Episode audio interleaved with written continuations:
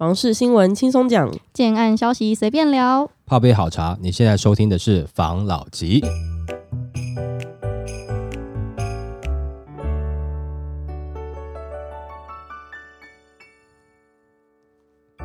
关心你的房事幸福，我是房老吉。我是大院子。今天我们来聊一个话题，大家都知道，二零二一年开始房价整个起起起起起起伏伏嘛。那现在呢，因为整个国际情势的关系，房市有稍微的回稳、微火慢熬的迹象出现。我就看到一则新闻：台湾房价只涨不跌，神话破灭，这群人不发威了。这段时间以来，投资客最关心的两件事情，第一个呢是房市，第二个呢是股市，还有他们的走势。那台股加权指数从十月二十五号最低的一万两千六百六十六点反弹到十一月二十二日的一万四千五百四十二点。反观房市，今年一至十月六都的建物买卖转移动数明显有熄火，衰退了二十八趴，房价也出现了松动。台湾房市只涨不跌的神话恐怕要破灭了，至少两年内难以回温。主要原因是因为这群人不发威了。那这群人到底是哪群人？那时候我就很好奇。根据专家指出呢，他观察了外资净汇入、净汇出和全球大事件的关联度，就知道这一波的台股房市熄火，主要关键字是战争两个字。美国升息仅是催化剂之一而已。然后就有一个表格，它很明显的去指出我们外资进入的时间点跟金额，大概跟大家讲一下。从二零二二年的一月，外资净汇入四十点六亿的美元，二月开始外资净汇入十二点零一亿的美元。那时候刚好二月二十四号是俄罗斯入侵乌克兰的时间点。那三月呢呢是外资净汇出负六十八点九三亿美元，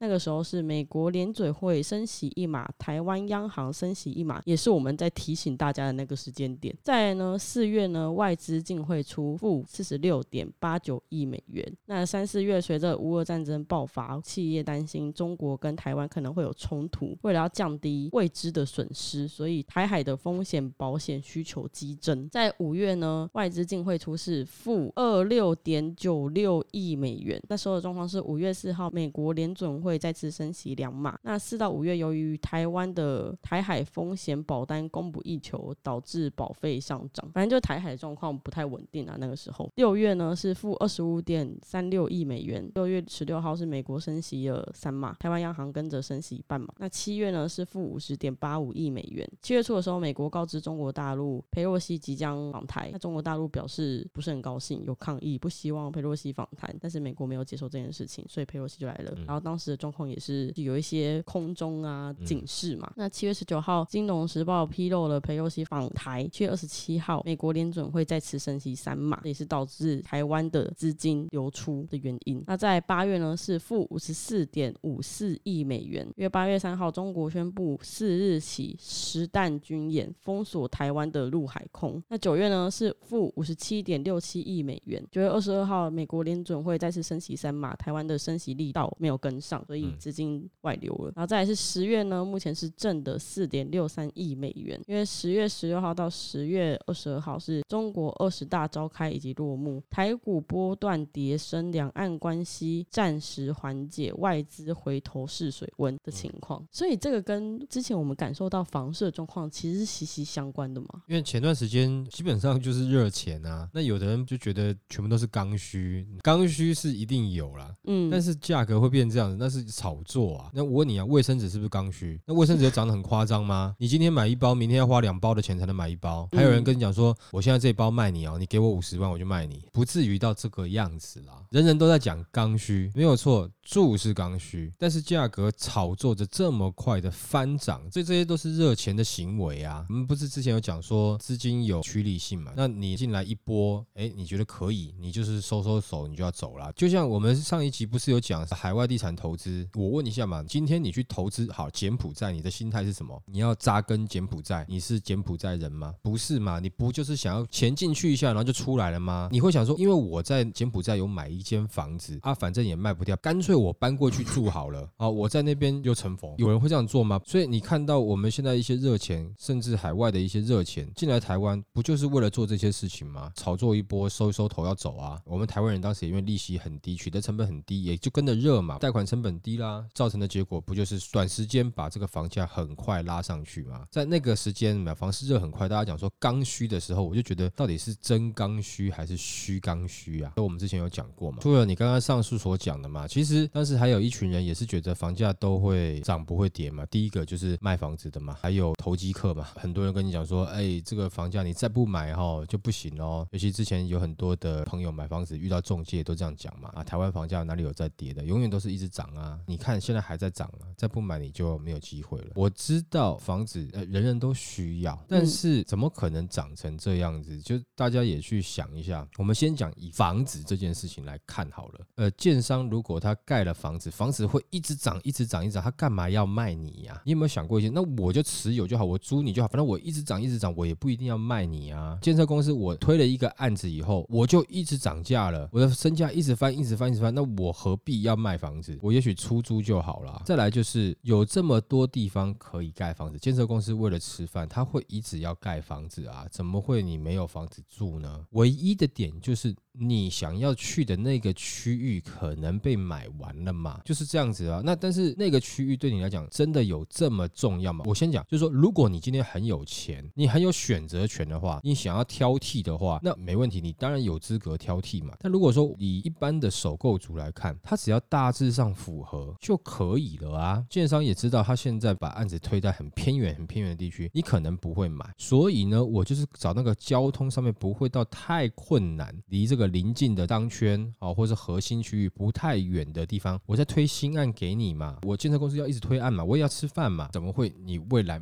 买不到房子呢？如果建设公司都在推那些你所有人都买不起的东西，请问他怎么获利？等到真的等房子自己在那边自己价值翻倍嘛？翻倍以后他也要卖出去才能获利啊，不然我的房子房价涨了，然后呢，我口袋现在没有钱啊，你要怎么办？你只有卖了才有钱嘛？对，因为房价涨了四十三平还是四十三平，你现在这个观点就跟这一些大户的观点是一样的。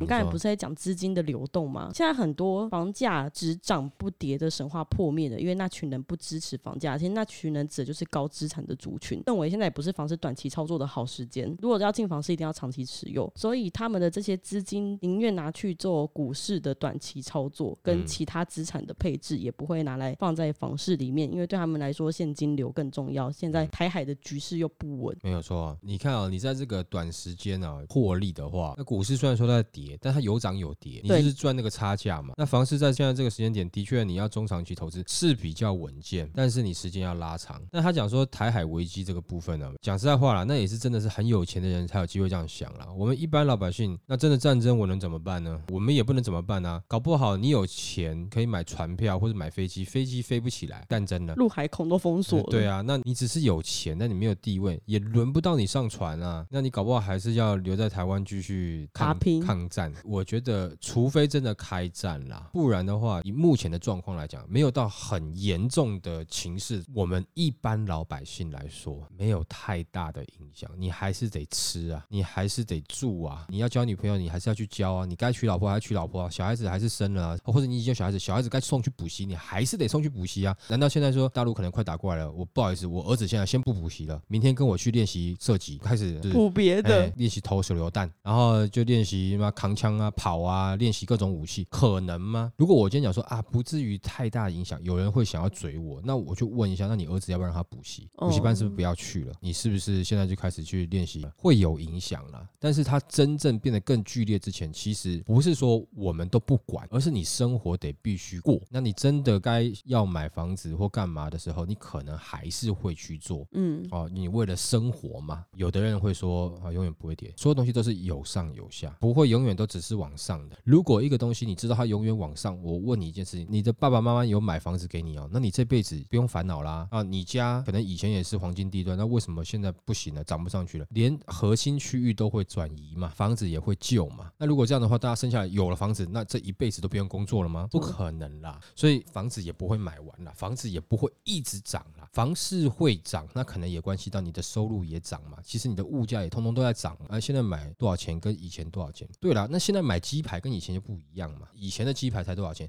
现在鸡排才多少钱？大家买不起鸡排了吗？以前就一堆人说买不起房子嘛，房价就是高嘛，对。但是所有人都买不起房子的时候，那房房子要卖给谁？建商去贷款盖的房子到底是要卖给谁？你觉得全台湾都是有钱人吗？建商只做有钱人生意吗？那建商不会开这么多家啦，哦，因为有钱人没有这么的多嘛，我们一般人是居多嘛，所以我不觉得当时讲的这个房子不赶快买就没有得买的这种话术可以打动我啦。但是真的有人会被打动啦，或者说有会造成紧张啦。像这些人也看房市不会一直上去了，有上有下。那你自己的投资规划你该怎么看？你自己去做选择。明年开始，也许是对自助客有利的市场，你要不要进去？你还是你要担心台海危机？我告诉你，我还担心地球会毁灭嘞，这担心到太远了啦。你今天即使是开战了，身上有点钱跟没点钱，你其实跑不太掉了。都还是要留在本岛了。与其是这样子，那你不如在那个之前，你把日子先过好一点点吧。还是先去买个防空洞？你买防空洞干嘛？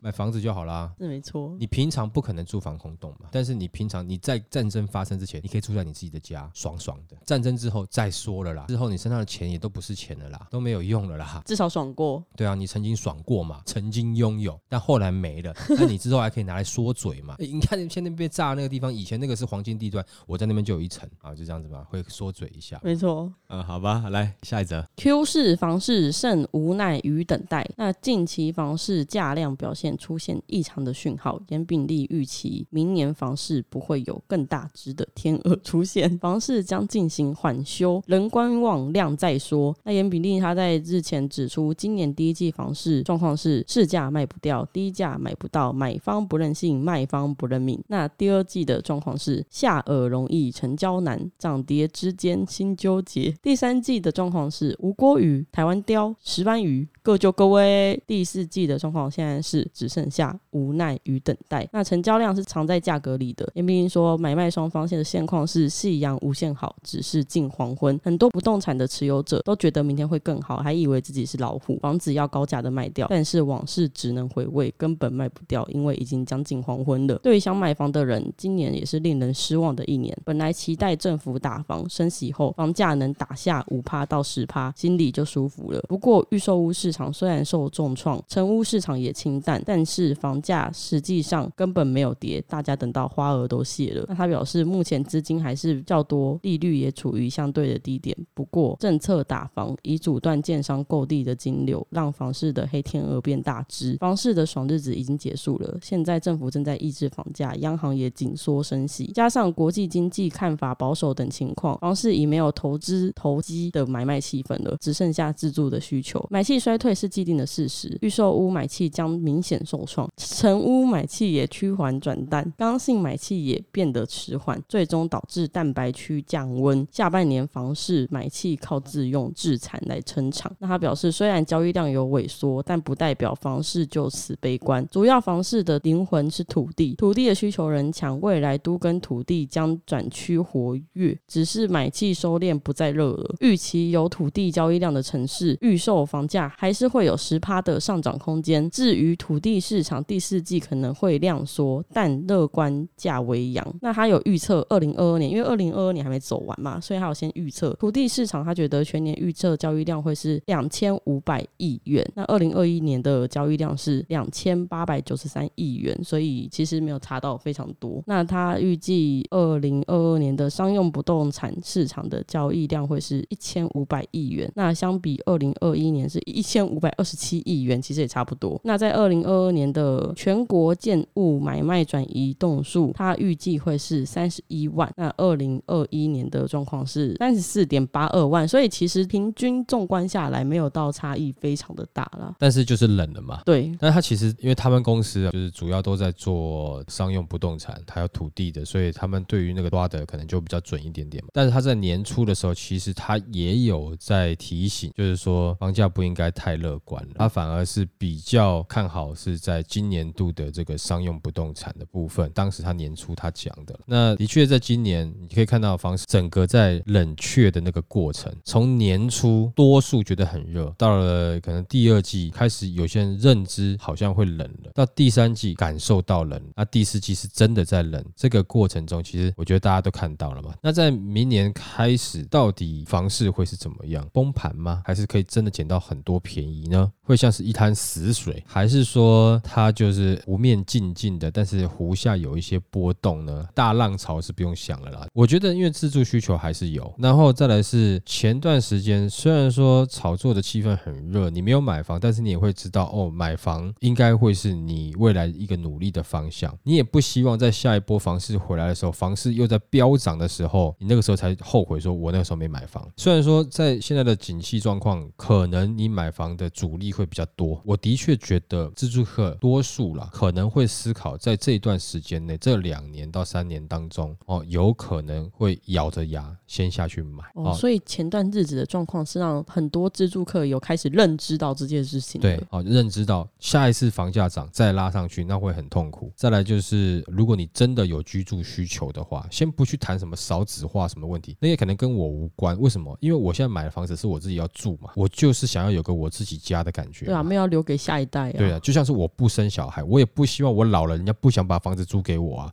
对，我有钱你都不租给我，你怕我死在你房子里面？真的很多这种状况。对吗？那至少我只是为求自保，能够照顾我自己的角度来看的话，我可能还是希望有一间房子嘛。可以住嘛，属于我自己的嘛。那我最后在里面怎么了？那也是我的嘛。即使是无人继承，那无所谓了。至少灵魂在那。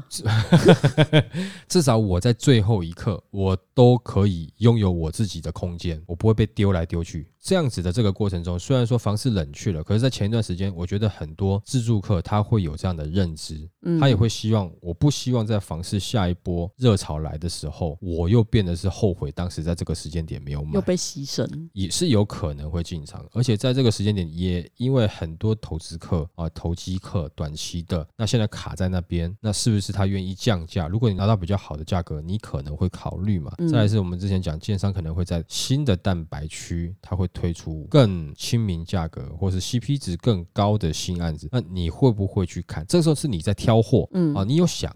但是你会去挑货，但是你有想不一定你马上就会买，你可能会考虑一段时间。这以过去的经验来看呢，在这一段房市盘整或是比较不景气的时候买房子的人，通常哈都会在下一波房市涨起来的时候特别高兴。那时候买的时候都是咬牙切齿，到后面的时候房市突然涨的时候，他会蛮高兴的。第一个，我比涨价来得早，比较早就是已经先买了房子了。再来就是看整个房价这样子起来，你周遭可能不管很多的议题啦等等之类的，你发现哎发展也会。起来是高兴的啦。那你说政府？就是在打炒房的部分，那个房子已经变得是完全是自住了嘛？我跟你讲，以前也有在做奢侈税，以前也有房地合一税，对也有实价登录？对不对以前觉得哎很好了？然后可是房市是因为房市不景气下去了，没有炒作了。那这一次热钱一来，那你之前讲的这些就是房地合一税、奢侈税，在这一波热钱来的时候，怎么就没有用啦？那时候也是打房啊，你现在要变成是二点零，所以根本不是打房打下去的哦。所以下一波热钱再来的时候，它一定还会有别。的方式让你房价炒作上去，只要有办法套利。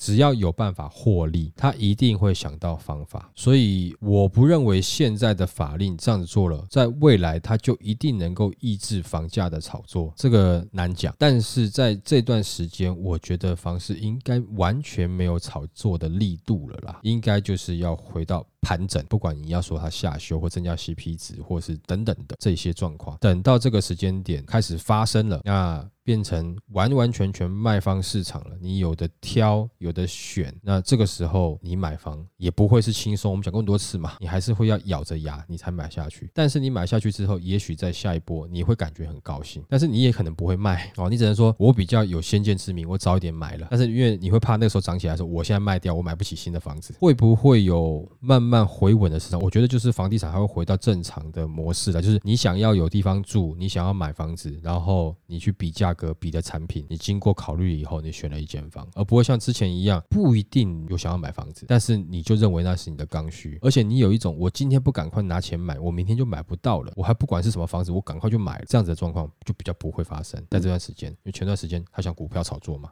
我的理解大概是这样子，好吧？下一则。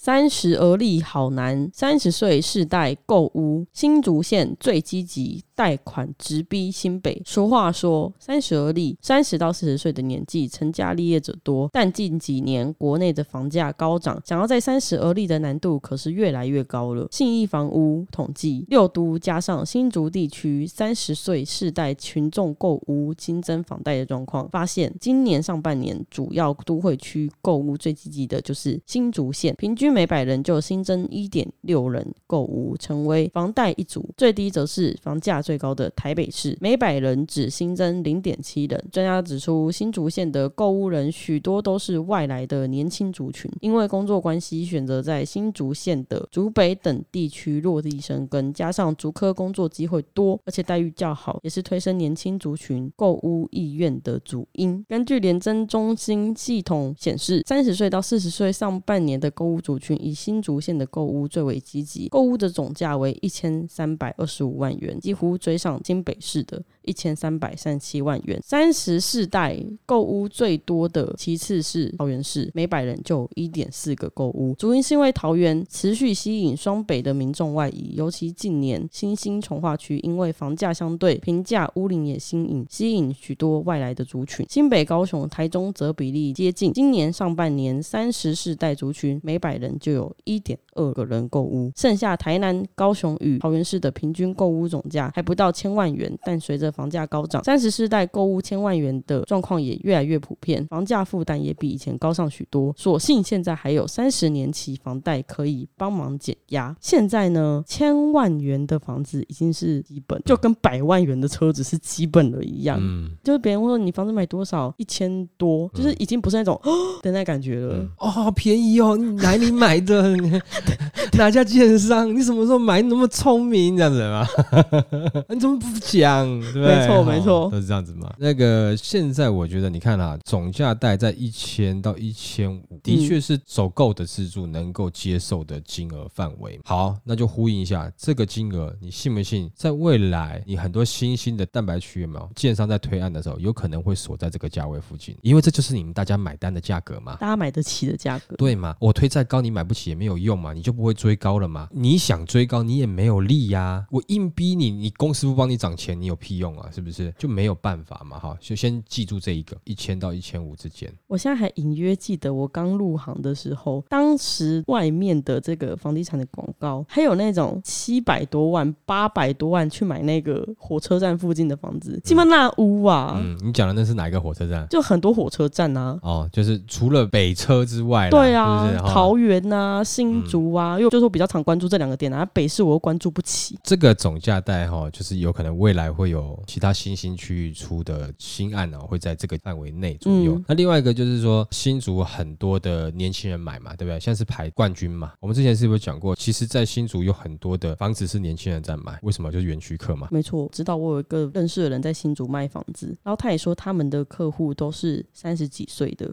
对。人，但是他那一户要两千多万，要三千呢。我跟你讲，在新竹很多都是八年级生在买啊，而且哈，这个两千到两千五的，还真的是这一群年轻的八年级工程师锁定的。哦，他们锁定的购物范围哦，对他们来讲，这个差不多是他们可以的价格，很多是这样子哦，当然不是说全部啦，哦，就是说比例还蛮多的，所以也就造就现在新竹房价很惊人，对啊，已经接近新北了嘛，对不对？哦，跟新北已经可以房价来看呐，可以相提并论了嘛。那在桃园这个就不用多讲了，大家也都知道啊，因为我就是北市买不起，或者新北买不起，我当时就是因为这样状况，我被挤去桃园的嘛。那我买不起原因什么？因为我比较年轻啊，我才才出社会没有多久，可是我要结婚了，我有小孩，我要干嘛？我总不能没有地方住吧？我还是要租房吗？你总是会开始考虑一下嘛。那这样子的话，我在北市租房，家庭哦，家庭房，比如说两房的、三房的，这样子可能它的价位租金就等于我去桃园买房子了，我何不去去呢？毕竟怎么样是一个自己的家嘛。而且甚至有一些并不是真正的北市人啊，他只是毕业以后来台北上班的，在台北租房，在台北工作的人啊，北市原本就没有这么多的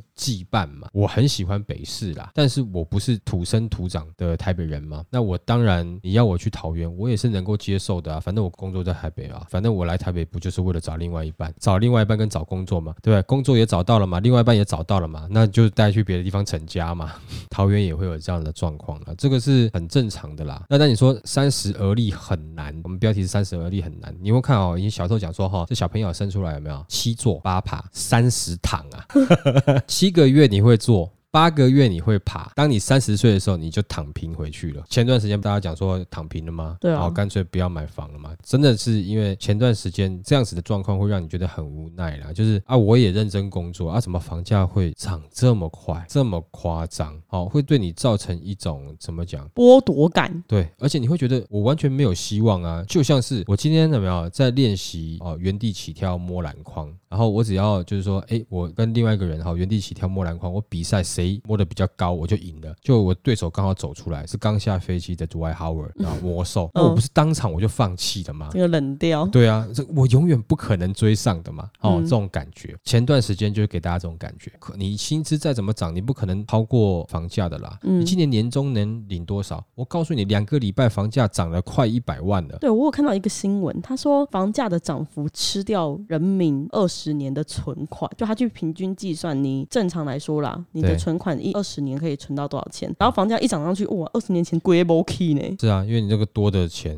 就溢价了嘛。其实讲实话，在二零一九年底、二零二零年初的时候，嗯台湾的通货膨胀已经开始了，对啊，在房价就已经是通货膨胀了，不不觉得吗？对啊，大家都在讲通货膨胀，然后我也会有点恐慌的心理。可是只要想到哦，我已经有一个房子在那边，我这些钱都是准备要去放在那个房子里面，就会相对的比较没有这么的害怕。所以你看，你房子它的的征服。哦涨价，就让你感觉你好像你可以对抗通货膨胀。但我刚刚要讲的意思是说，在全球还没有开始通货膨胀之前，台湾已经先通货膨胀了，因为房价已经开始涨了。对，然后这个还很奇怪的是，这段时间有没有，譬如说原物料啦，它慢慢开始下跌，是因为供应已经追上来了。我们在这两年当中，有没有推案量已经暴增了，供应量已经补上了，但房价还是没有下，是不是很怪？嗯猫腻嘛，你的炒作嘛。说三十而立，现在三十而立哦，就是可能马上买房，真的是比较难一点。相信呢、就是会有机会，总价带在一千到一千五百万之间的这个产品哦，应该还是会在我们刚才讲的六都加上新竹这七都的市场当中，应该还是会出现，只是出现在哪个区域。你要准备好的是什么？